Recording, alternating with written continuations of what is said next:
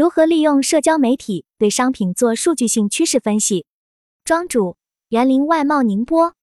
以下的冷云时尚圈讨论是就行业问题的讨论及总结，这些分享属于集体智慧的结晶，他们并不代表冷云个人观点。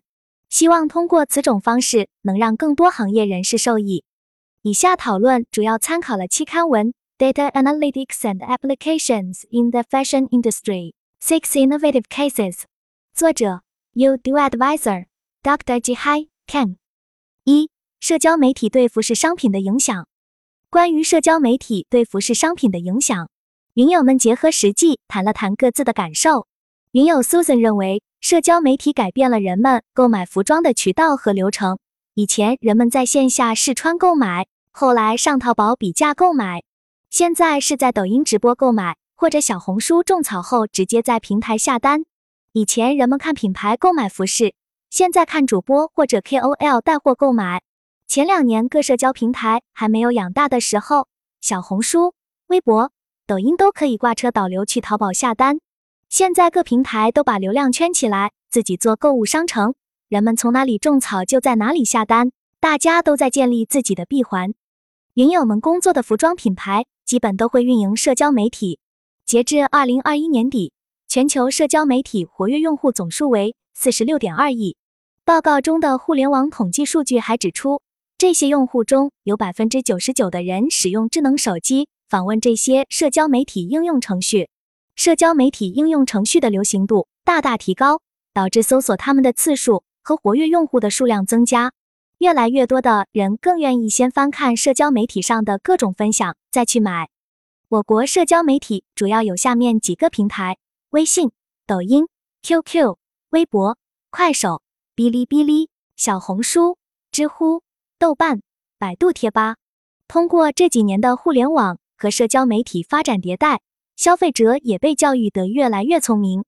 其中，小红书、抖音、QQ、微信是我们服饰销售的主流社交媒体。与几年前相比，个人对社交媒体的日常依赖增加了。互联网统计数据显示。人们每天在互联网上的社交媒体平台上花费大约有两小时二十五分钟。社交媒体网站在我们的一天中占用了大量时间，并且根据目前的轨迹预测，在未来人们将有更多时间花在社交媒体平台上。我们也需要认真对待这么多用户在上面产生的数据，来为我们的工作提供帮助。大家现在大概率会去看 KOL 的意见，先种草后再购买。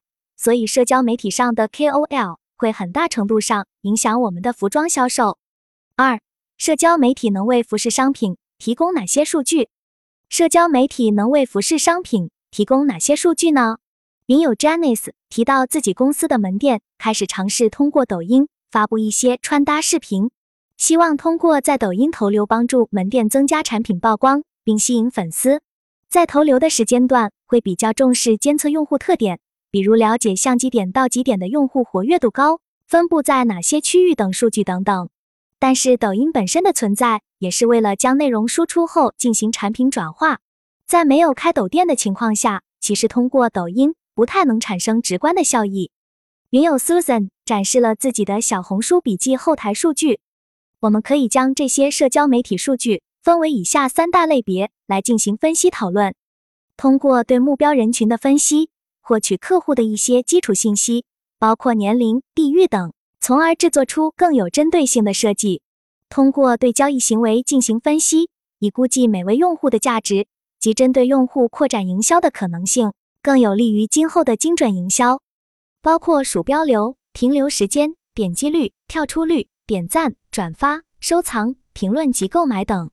国外还有工具可以查看消费者鼠标滑动的路径及停留时间。虽然这些数据很冷冰冰，但是认真思考分析这些数据，可以反映出很多消费者成规律性的行为模式，有利于快速了解消费者的需求，并通过不同于线下的供应链模式来及时满足这些需求。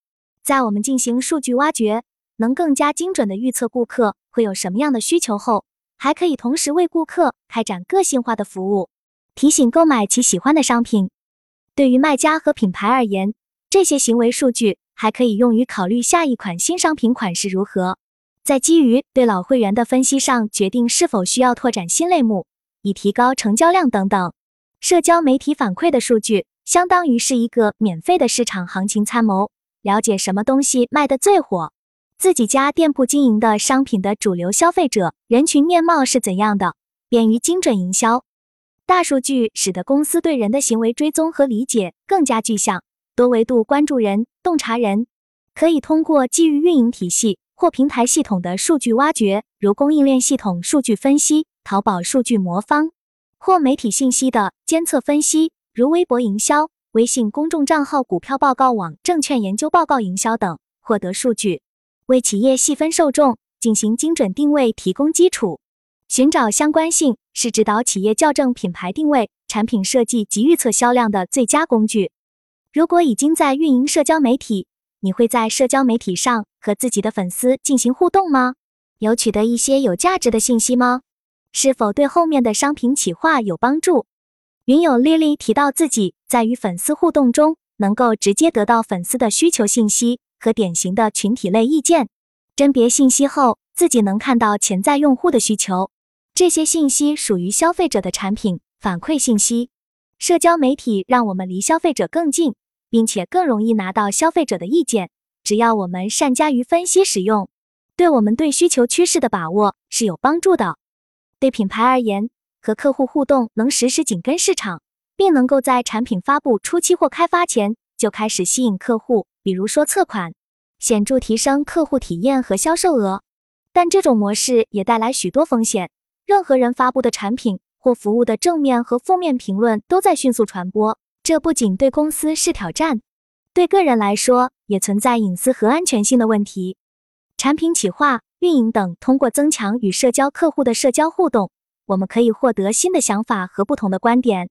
这样可以从另一个角度了解社交客户，能更近距离的了解他们的偏好及需求，以便提供适合的产品和更好的服务。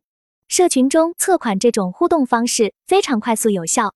测款前可以先设定一些条件或者玩法，后期的数据反映测款的的精准度很高，对库存管理和企划都很有用。三、如何利用社交媒体的数据进行商品数据分析？那么我们如何通过社交媒体的数据进行商品相关数据分析？现在社交媒体都有各种数据平台，只要框定好想要找的类型，通过数据抓手，一般都能抓取到相关数据。平时大家既需要看自己的店铺或者 IP 的数据，同时也需要关注整个平台的数据。这样我们才可以更宏观地分析出消费者的需求趋势。国内比较常用的数据分析平台有以下几个：一馋妈妈，二西瓜指数，三飞瓜数据，四千瓜数据。这是千瓜数据的平台，大家可以看一下。猴哥卖车的老板麦子曾在群聊中分析过他成功的原因。他潜心对馋妈妈提供的数据做了半年多的深度分析。最后帮助他们做出了爆款视频，也把自己旗下的 IP 做到了行业第一。所以做好数据分析，对我们服装行业肯定很有帮助。但是分析社交媒体所产生的数据规模，靠个人的力量是无法分析的。分析海量的社会媒体数据，需要依靠一个训练有素的数据分析团队，而这个分析团队所做的工作，绝对不能是简单的个体分析结果简单累加。分析团队必须很好的整合，明确的分工，就像一个交响乐团那样，有一个熟练的指挥，然后各部门互相之间能和谐的配合。而乐团的指挥必须要熟悉公司的流程，能深刻理解各种社交媒体数据的模式和意义。随着数据分析越来越重要，并且难度越来越大，相信以后许多公司都需要专业的 CDO（Chief Data Officer）。落实到我们服装行业来说。基于大多数流行行业数据的获取、收集和整理，对信息的价值通过预测机制的方式进行深挖和分析，提前对市场进行生产和消费的方向分析，这就是所谓的趋势预测。其中，单一产品应该包括服装、面料、色彩、颜色等这些可以轻松量化的特点。大家会用社交媒体上的数据来决定后续产品设计的款式、颜色、廓形吗？云友 Janice 表示会的，比如流行色，流行细节等等，也是结合数据来推敲的，属于上升期元素会沿用。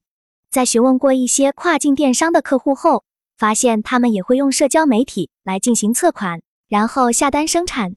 他们非常关注点赞率、收藏率等指标，这些数据对于他们选款、卖款帮助非常大。如今零售行业面临着巨大的变革，对流行趋势的预测和分析就显得越来越重要。同时，市场的信息以及未来流行趋势的变化都会影响着服装业的发展。谁要率先掌握了这些信息并加以利用，就会在未来的行业大潮中略胜一筹。特别是美国市场，通过与他们几年的合作下来，我感觉他们的判断都非常准。这也是大家互相合作磨合的结果。四、数据分析可能存在的问题和未来的方向。大数据的推荐是否会让人更有局限性？消费者是不是以后会习惯接受推送过来的产品？这些变化慢慢影响，形成了新的消费者习惯。这对于品牌的发展真的有好处吗？当大家普遍意识到数据分析的重要性后，通过数据分析，大家的产品会更加雷同。最后剩下的就是让消费者比价格了。除了这一点，大家有没有考虑过数据的真实性问题？云游梓潼认为，我们对数据的分析还是要走数据的清洗这一步。我赞同他的观点。现在网络信息鱼龙混杂，可能我们看到的评论、点赞都来自网络机器人。比如网民关注的新闻事件一再上演反转，有些网络叙事虽不一定是客观事实，却挑动网民情绪，引发重大舆情，危害社会稳定。而网络中的一些乱象，与互联网真相叙事的构成有关，与网络信息的传播有关，也与人们的认知心理密切相关。所以，我认为对数据进行筛选非常有必要的。